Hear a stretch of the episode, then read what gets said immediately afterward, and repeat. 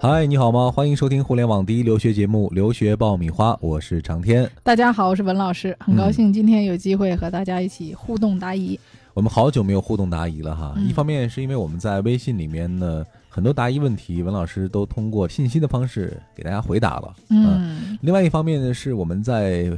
微信的问答社区里确实也积累了很多的问题。对，其实我挺想给大家答疑的，但是我发现大家就是都不去看我们那个置顶的这个呃发帖规则。我们希望大家能支持我们的这个节目，能够多在大家的朋友圈分享，并且能够截图给我们看一看。那么这样的话，我们知道您非常支持我们的节目，并且介绍更多的朋友来听我们的这个节目。那么作为一个对您的回馈，我们会在第一时间呢。在平台上给您做出相应的答疑。嗯，其实文老师 是一个心特别软的人。对，呃，因为之前也有听友质疑过，说哈，这个答疑为什么我们没有截图的，你们就不回答呢？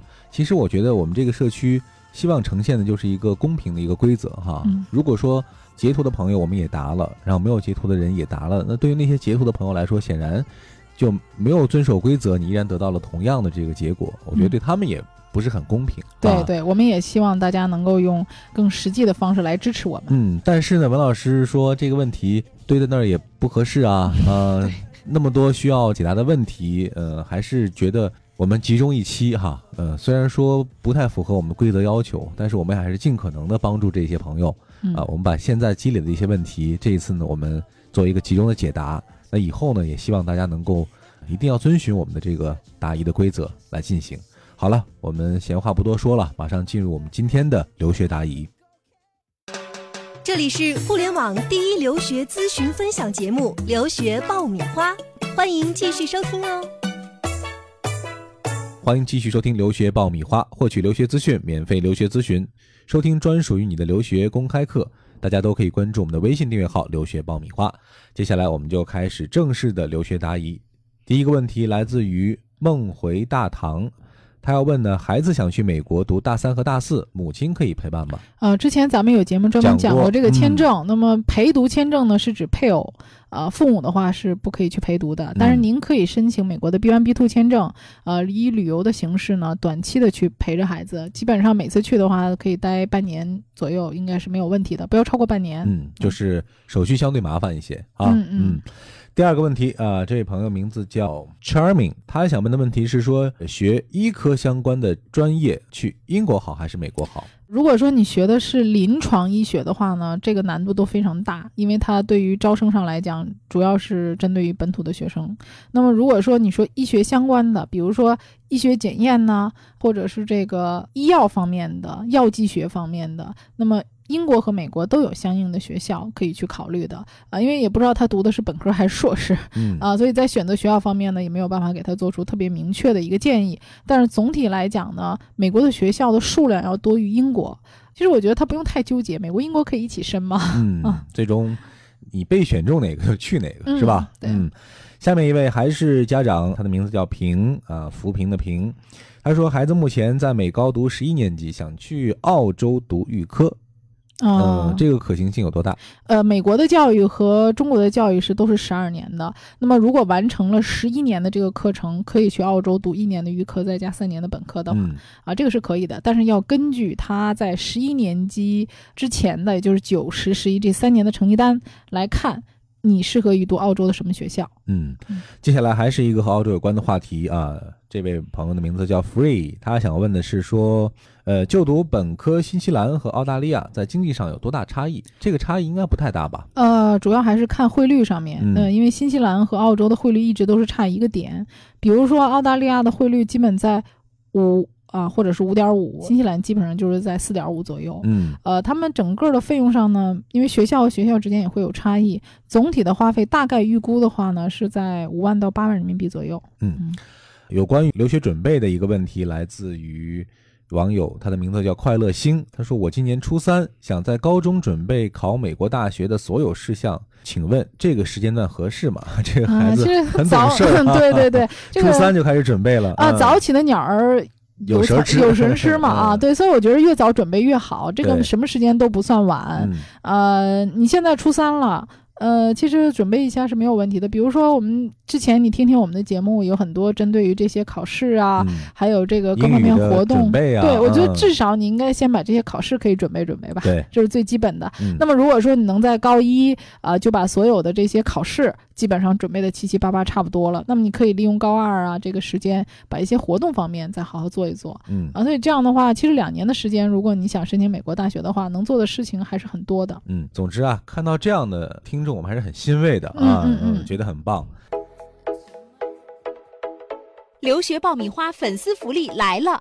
文老师工作室二零一六年入学申请开始招生，留学咨询从业十四年，帮助数百位申请者成功留学。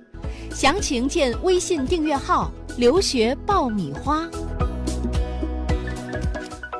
再来看下一位，他的名字叫幸福永远，现在是大一，机械专业985院校，准备出国读研，刚考完四级啊，假期怎么来安排？还有三年，这也是一个早起的鸟。对对对，我们之嗯前有一期节目也是专门讲这个之前的一个一年的安排啊。安排，嗯，对，大家也可以参考一下啊，就是标准化的考试以及你的实习，还有学术方面。那么，尤其像这个机械专业的学生，你是理工科方面的，完全可以在自己的学术方面呢，啊，这个实验室方面呢，这些有一定的提升，这样对你将来的申请美国名校的，或尤其是专业方面比较好的学校，对你会非常有帮助。嗯，下面这位朋友名字叫张志春，他问的问题跨度好像有一些大哈，嗯想问嗯欧洲留学和马来西亚留学 对，好像挺这个有不搭界的。点风马牛不相及的感觉啊。对对对啊，就是前两天还有一个学生跟我咨询的时候问到马来西亚啊，他觉得马来西亚费用是不是很便宜？嗯，啊，其实从表面上看的话，你觉得很便宜，实际上你问问去马来西亚的人，他的花费一年也是十多万呢。啊，很多有钱的也都在那儿。嗯呃，我觉得说这个是不是哪个好，真的是没有说哪一个好，只能说根据你的经济条件，还有你学习的专业，以及你的现有的学历来看，哪个国家更适合你。尤其是欧洲，这就大了。对，所以他问的范围太大了啊，而且也没有提供任何个人的参考数据。呃，那么总体来讲呢，你会发现从语言的要求上来讲，欧洲普遍的语言要求会相对比较高，也就是说，多数的国家对于雅思成绩都会有一个最低的入学要求。那么马来西亚呢，在入学的要求上比较宽松，很多学校呢没有语言成绩也可以允许你先去读语言，再去读专业。那么从这个角度上来看呢，马来西亚的入学门槛比较低。啊，嗯在没有提供任何的呃资料、个人背景的情况下，我只能从这个简单的呃来给大家做一个分析了。嗯建议你还是要先自己缩小自己的这个目标范围啊，嗯嗯嗯再来进行咨询。下一位来看这位朋友，名字叫 Jan WP，他问文老师说，今年三十五岁了，国内电脑平面设计专业大专，现在在新加坡，由于英语很差，想去西澳洲的 Perth 嗯珀斯对啊，珀斯学英语，然后呢学习西厨，在珀斯有朋友。现在过去之后呢，能立刻找到工作，请问我怎么才能过去？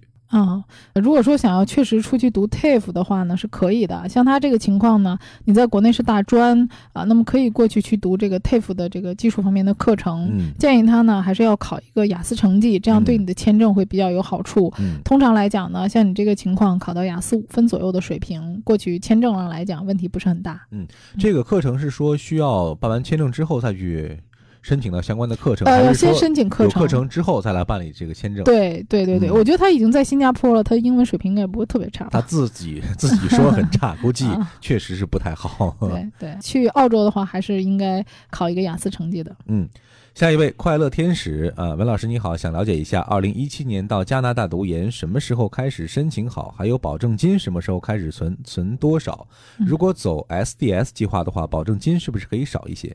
他没有提到他现在是什么学历。哦，估计是本科学历，因为他要去读研嘛。嗯啊，那么如果申请二零一七年的研究生的话呢，你可以在呃二零一六年的九月份开始准备申请的嗯递交的工作。那么加拿大的很多学校呢，早的截止时间通常是在一月份，还有到二月份，那么时间长的甚至会延迟到五月份啊。所以这个因为不知道你申请的是什么专业。啊，所以在呃学校的截止时间上来讲呢，可以主要参考你要去就读的学校的官方网站，上面会有具体的 deadline 的专业的这个时间。啊，那么担保金呢，他说存，如果走 SDS 计划的话呢，一般是要先交一年的学费。嗯啊，存款上面的历史呢，不会有太明确的历史要求。总体来讲呢，加拿大希望你的存款，如果是走的不是 SDS 计划的话呢，希望你的存款有一年的历史；如果走 SDS 计划呢，通常是给国外交一年的学费，再准备一年的生活费。那么也就是说，通常来讲，学费加上生活费的话，一般二十万以内是足够的。二十万哈，嗯嗯。准备留学就听留学爆米花，伴你轻松留学每一天。